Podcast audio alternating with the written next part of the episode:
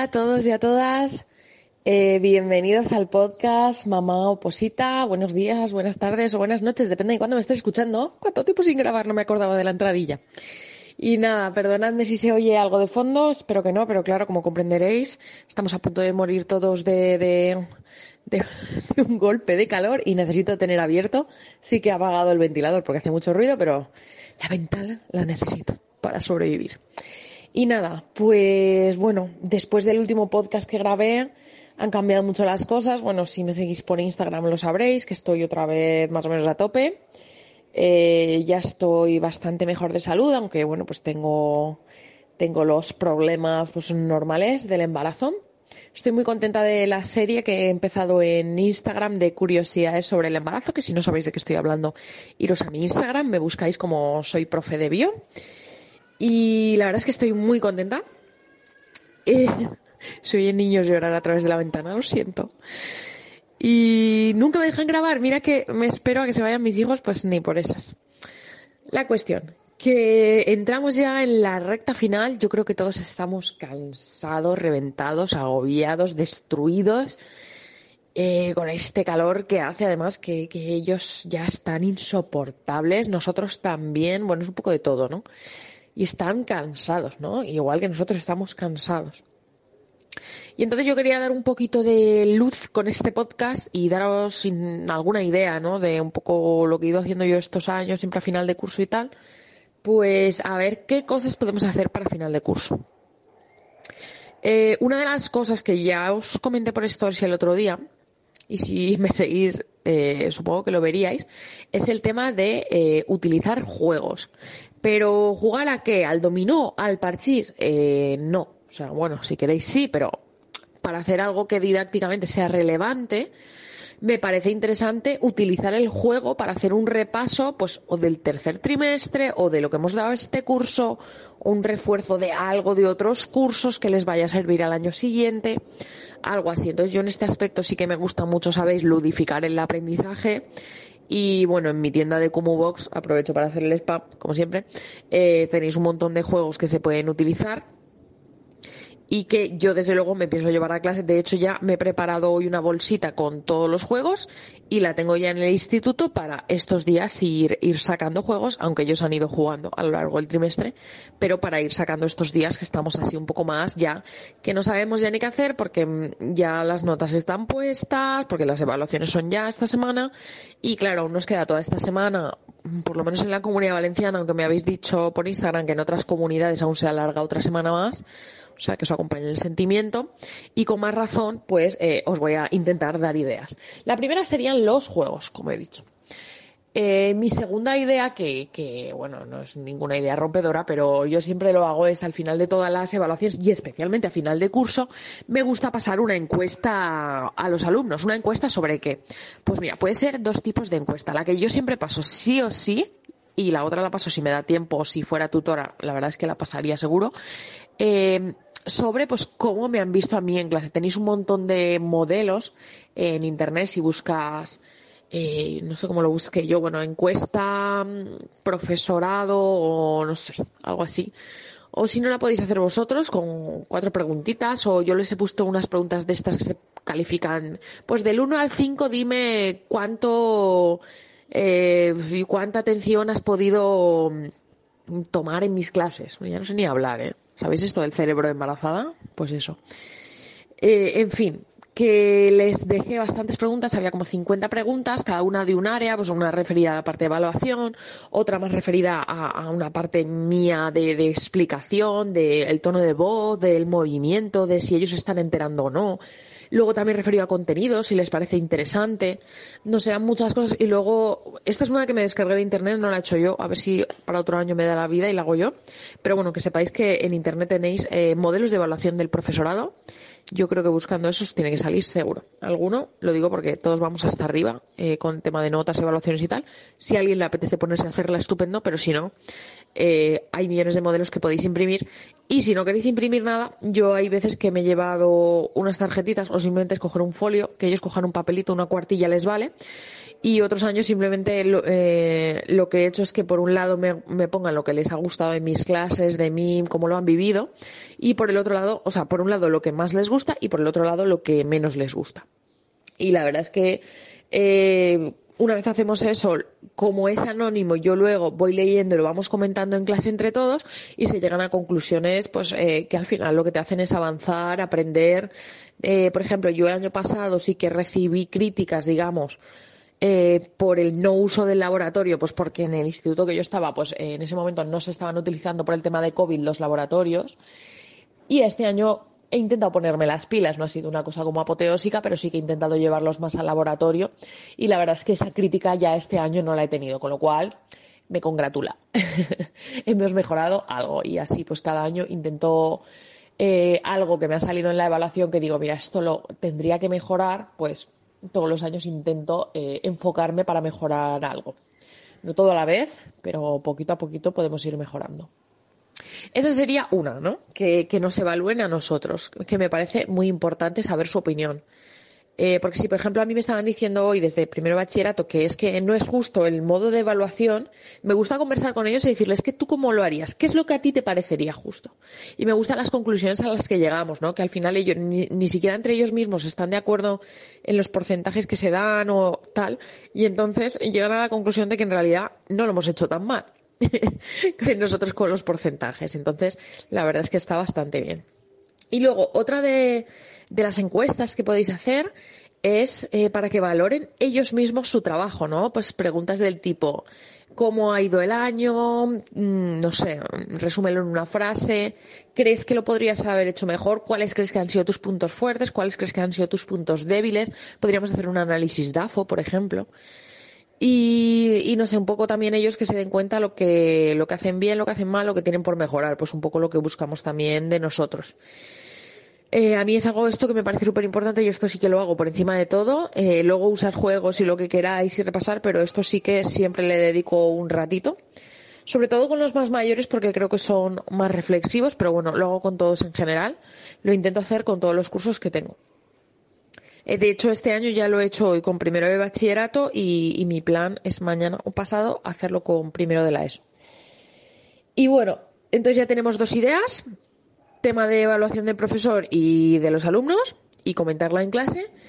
Eh, tema de juegos de repaso, es que ahí puede ser, yo utilizo muchos juegos de, de, cartas, juegos de, intento también hacer juegos en equipo, un tipo trivial que tengo, tengo un, trivial de repaso para cuarto, pero que también se puede aplicar, por ejemplo, a primero de bachillerato. No sé, tengo juegos tipo el 1 para repasar conceptos de genética, mm, timelines, no sé, tengo muchas cosas, ¿no? Que se pueden utilizar en el aula y ellos mismos, pues, eh, van utilizando y la verdad es que les suelen gustar. Y luego tenemos los juegos eh, que pueden ser más o menos improvisados, tipo Kahoot o tipo Quiziz, eh, Socrative, bueno, de estas tenemos un montón de plataformas. Yo la verdad es que Kahoot no lo suelo utilizar a pesar de que es la más conocida. Bueno, tenéis Plickers también si no queréis que utilicen los móviles o no tenéis acceso a, ordenadores. Y, yo una de las cosas que creo que voy a hacer con los alumnos de, en este caso, de primero de la ESO, aprovechando que hay un día a la semana que tenemos en, en el aula de informática, eh, yo creo que vamos a hacer como una especie de torneo de, de quizzes de los diferentes temas que hemos dado este último trimestre, ¿no? Pues que sí, invertebrados, vertebrados, hidrosfera, atmósfera, y haremos cuatro y veremos pues un poco la clasificación de cómo, de cómo han quedado con, con esos cuatro. Y no sé, haremos un top 3 o algo así, no lo sé. Le regalaré una piruleta, ya veremos lo que hago. Pero bueno, eh, creo que puede ser una buena manera también de repasar. Ellos les suele gustar mucho. Y yo, mm, la verdad es que, por ejemplo, de primero de la ESO, de temas a lo mejor más complejos, no, tipo segundo de bachillerato, pero de primero, de tercero de la ESO sí que tenemos bastantes, bastantes quizzes o bastantes cajuts ya hechos en el repositorio, con lo cual yo no, yo casi nunca los hago yo, a no ser que sean cursos más altos. Simplemente los busco, busco alguno que me cuadre o modifico de los que ya están hechos, que eso también se puede hacer. Lo digo para que no os comáis la cabeza y os cueste un poquito menos. Esta sería las dos cosas que os he dicho por ahora son, recopilo, ¿eh? son juegos, ya sea em, más tipo, mm, no sé cómo deciros, más tipo cartas o tal, o tipo digital. Y luego eh, estaba el tema de las evaluaciones. La tercera cosa es algo un poco controvertido, que son las películas. ¿Qué pasa con las películas? Bueno, eh, a mí es la manía de poner películas así porque sí todo el día a mí no me va, porque al final los críos acaban viendo 200 películas, pero sí que es verdad que hay momentos que te suele salvar la vida y yo algunas veces lo hago, pero intento que sea algo que tenga sentido. Quiero deciros con eso. Pues me gusta hacer, por ejemplo, si en primero de la ESO les voy a poner eh, iba a poner buscando a Nemo y al final voy a poner buscando a Dory porque creo que se acerca más a lo que yo quería trabajar, ¿no? Eh, si yo quiero repasar con ellos lo que son los vertebrados, los invertebrados, el tema de la hidrosfera, que también lo acabamos de ver, pues creo que la peli de Buscando a Dory es ideal porque me va a permitir tratar todos esos temas. Entonces yo, aparte de estar parando todo el rato la película para dar explicaciones y resaltarles un poco eh, la relación de esa película con lo que hemos visto en clase, también les he creado una ficha para trabajar esta película. Así que me parece que es importante que tengan una reflexión por escrito de lo que estamos haciendo con una peli para que no vean que solo estamos viendo una peli mm, porque el, profesor no quiere trabajar. No. Yo he creado este recurso para que tú puedas repasar de forma más amena, más cómoda, no sé cómo decirte, eh, estos últimos días que estamos todos cansados, pero al final estamos trabajando también, ¿no? Yo creo que es importante que, que se queden con esta, con esta visión. Y luego nosotros, la verdad es que también en el departamento tenemos varios, varios juegos sobre reciclaje, bueno, sobre varias cosas que también, pues, en un momento dado pueden ser un salvavidas. Y luego ya la, última opción, y esto no tanto con, con primero, segundo, tercero, sino que ya más tirando hacia bachillerato, diría yo, si, si es el caso, si tenéis bachillerato, me gusta hablar con ellos eh, sobre su futuro, ¿no? Sobre qué es lo que esperan, qué es lo que quieren, qué es lo que les gusta. No sé, ayudarles también porque si van por, por una rama científica, ¿no? Que en principio si van pues a mi asignatura, por ejemplo, que es biología, o al revés, pues si tú eres de letras, irán por una rama más de letras, ¿no? Pero quiero decir, lo puedes hacer igual. Un poco orientarles, pues el otro día me venía una, una chica de primero de bachillerato y me decía, mira, yo es que quiero ser genetista, pero no sé qué tengo que hacer para ser genetista. Y entonces lo estuvimos mirando las dos juntas, pues existe un grado para ser genetista, o puedes hacer una carrera tal y luego hacer un máster y orientar en ese tipo de cosas, la verdad es que creo que, les ayuda porque tampoco encuentran hueco. Eh, quizás algo más de tutoría, pero yo la verdad es que me, gusta hablar con ellos de estas cosas. Y, y hoy, por ejemplo, también, después de acabar con, la encuesta de la profe, eh, como nos ha sobrado un ratito, pues nada, hemos estado 15 minutos hablando, hablando del tema, de cada uno lo que quería hacer, el que ya lo tenía claro, el que no lo tenía tan claro, pero sí le gustaba más o menos la rama no sé qué. Y creo que es interesante, les, les he hablado de cómo es la universidad, de pues que va a ser un gran cambio, ¿no? Hemos hablado también, eran los de primero de bachillerato, hemos hablado de cómo va a ser segundo de bachillerato y avanzándoles algunas cosas, algunos contenidos de mi, de mi asignatura para que pues al final vayan preparados y, y cuando empiecen en septiembre pues que empiecen yendo a por todas, ¿no? Un poco. Y bueno, esas son un poco mis ideas de, fin de curso. Luego tenéis, eh, podéis poner vídeos más cortos, que no sean películas también, y trabajarlos.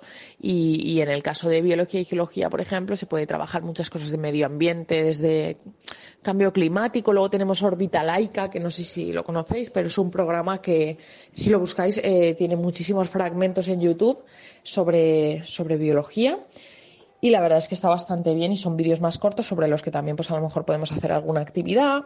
Algo muy interesante a lo mejor también puede ser eh, hacer algún debate.